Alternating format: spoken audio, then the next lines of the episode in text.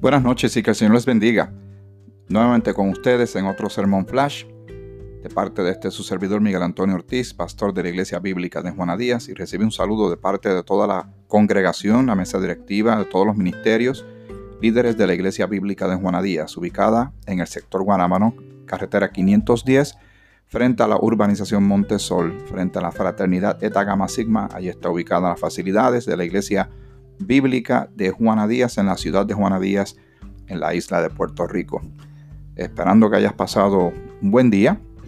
Seguimos poco a poco eh, manejando la situación de la emergencia que tenemos ante nosotros. Damos gracias al Señor por sus cuidados, su protección, sus eh, atenciones para con nosotros, su fortaleza y consuelo que la necesitamos todos los días, no tan solo ahora, sino siempre.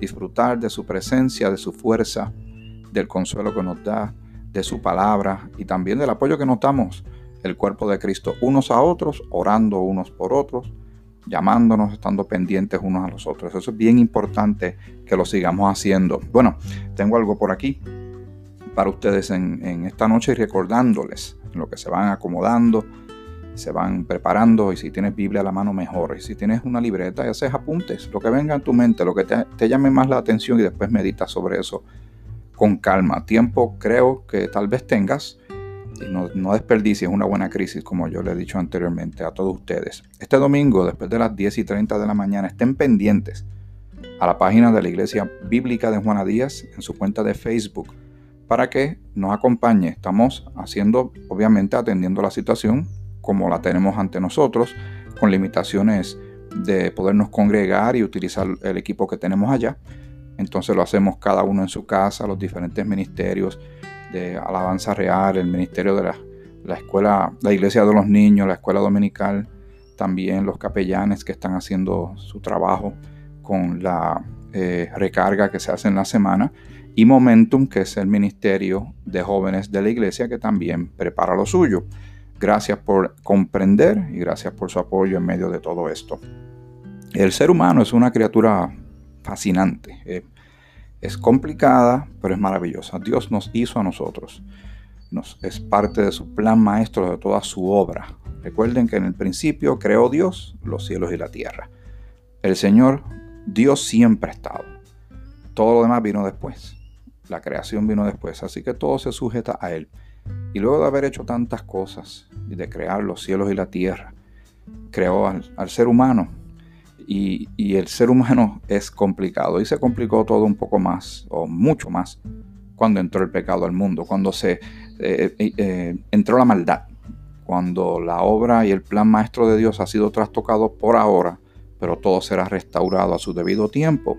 Y dentro de las complicaciones, complejidades, el enigma que es un ser humano, están nuestros cambios de emociones estamos a veces bien arriba, bien arriba con un entusiasmo tremendo y, al otro día o tal vez el mismo día estamos bien abajo dependiendo de las circunstancias sobre todo. A veces hay unos cambios que son más bien de índole, según los científicos, eh, asuntos físicos, químicos, mentales que podemos tener. Pero en la mayoría de los casos las circunstancias nos afectan mucho como somos. Hay una historia interesante, bíblica, obviamente basada en hechos reales, de un profeta que se llama Elías. Elías en su época, pues como cada época, los que han creído en Dios han tenido su oposición. Eh, para no contar la historia completa, porque esa es su asignación, que usted averigüe sobre estas cosas. Elías está en una situación donde se va a enfrentar a, era él contra otro grupo, Dos, dos teams, dos diferentes equipos. Elías de Dios y los otros, voy a leer porciones bastante rápido para que tengamos el contexto para la enseñanza de esta noche. Dice así, y acercándose Elías, y estoy en Primera de Reyes capítulo 18, y acercándose Elías a todo el pueblo, dijo, ¿hasta cuándo claudicaréis vosotros entre dos pensamientos? Si Jehová es Dios, seguidle, y si Baal, id en pos de él y el pueblo no respondió palabra.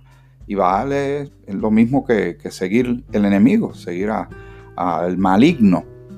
Y él está eh, confrontando al grupo que tiene ante sí y es el reto que Dios ha, lanzado utilizando a sus siervos y siervas durante siglos. Le dice a, a, la humanidad, ¿a quién van a seguir?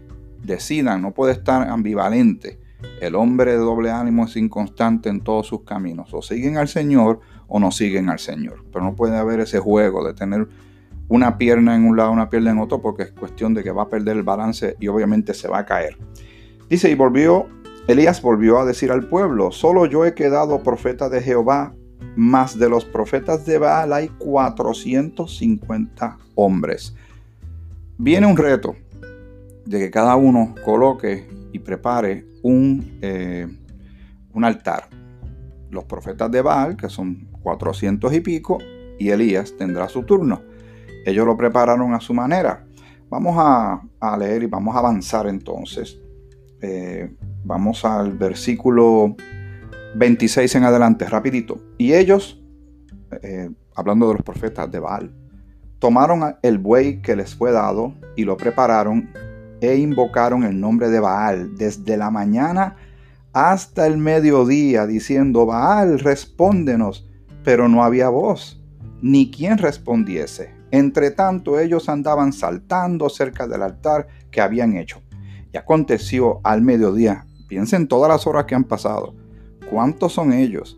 ¿Qué están clamando? ¿A quién le están clamando? ¿Y qué respuesta están recibiendo? Y aconteció al mediodía que Elías se burlaba de ellos, diciendo, gritad en alta voz, porque Dios es, quizá está meditando, o tiene algún trabajo, o va de camino. Tal vez duerme y hay que despertarle. Estaba este, Elías un poquito como, ¿verdad? Muy bien confiado y como un poco sarcástico diciéndole, mire, griten un poquito más duro, a ver, a lo mejor responde si ustedes siguen con eso. Y ellos clamaban a grandes voces y se sajaban con cuchillos, perdón, y con lancetas, conforme a su costumbre, hasta chorrear la sangre sobre ellos. Así estaban ellos, lastimándose, tratando de ver si con eso lograban mover al Dios que ellos le están pidiendo.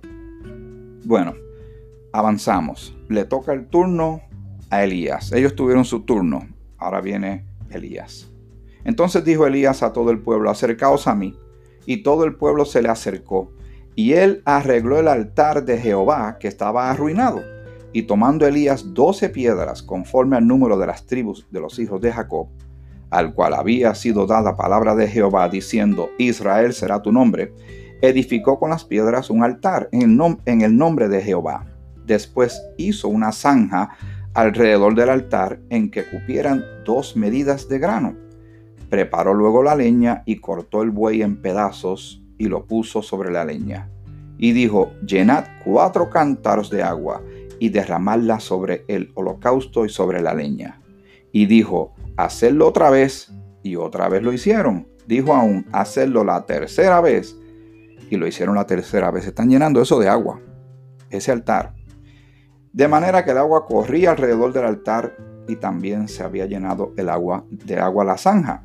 Cuando llegó la hora de ofrecerse el holocausto, se acercó el profeta Elías. Este es el turno de él. El turno del siervo de Dios, del que cree en Dios, del Dios vivo, del Dios creador de todas las cosas. Yo espero que sea su Dios, porque es mi Dios cuando llegó la hora de ofrecerse el holocausto, se acercó el profeta Elías y dijo, Jehová Dios de Abraham, de Isaac y de Israel, sea hoy manifiesto que tú eres Dios en Israel y que yo soy tu siervo y que por mandato tuyo he hecho todas estas cosas. Respóndeme Jehová, respóndeme para que conozca este pueblo que tú, oh Jehová, eres el Dios, y que tú vuelves a ti el corazón de ellos entonces cayó fuego de Jehová y consumió el holocausto, la leña, las piedras y el polvo, y aún lamió el agua que estaba en la zanja. Así de grande era ese fuego que se estaba manifestando. Ese es el poder sobrenatural, el poder del Dios infinito, todopoderoso y santo, el poder de Dios. Viéndolo todo el pueblo se postraron y dijeron, Jehová es el Dios Jehová es el Dios. Entonces Elías les dijo, prended a los profetas de Baal para que no escape ninguno. y ellos los prendieron y los llevó Elías al arroyo de Sison y allí los degolló. Entonces Elías dijo a Acab, sube, come y bebe, porque una lluvia grande se oye. Wow, esto es una batalla campal. Eran 450 de profetas de Baal, de un dios falso, que ni oye ni puede hacer nada. Y el siervo de Jehová clamó, oró y Dios se manifestó. Ese es nuestro Señor. Podemos estar enfrentando retos y los tenemos. Y a veces las cosas se ponen difíciles para ti y para mí. Pero Dios sigue siendo Dios. Y para Dios nada es imposible. Todo a su debido tiempo. Todo a su debido tiempo. Ahora recordemos las batallas pasadas, los triunfos pasados, lo que el Señor nos ha dado ahora que hemos creído en Cristo.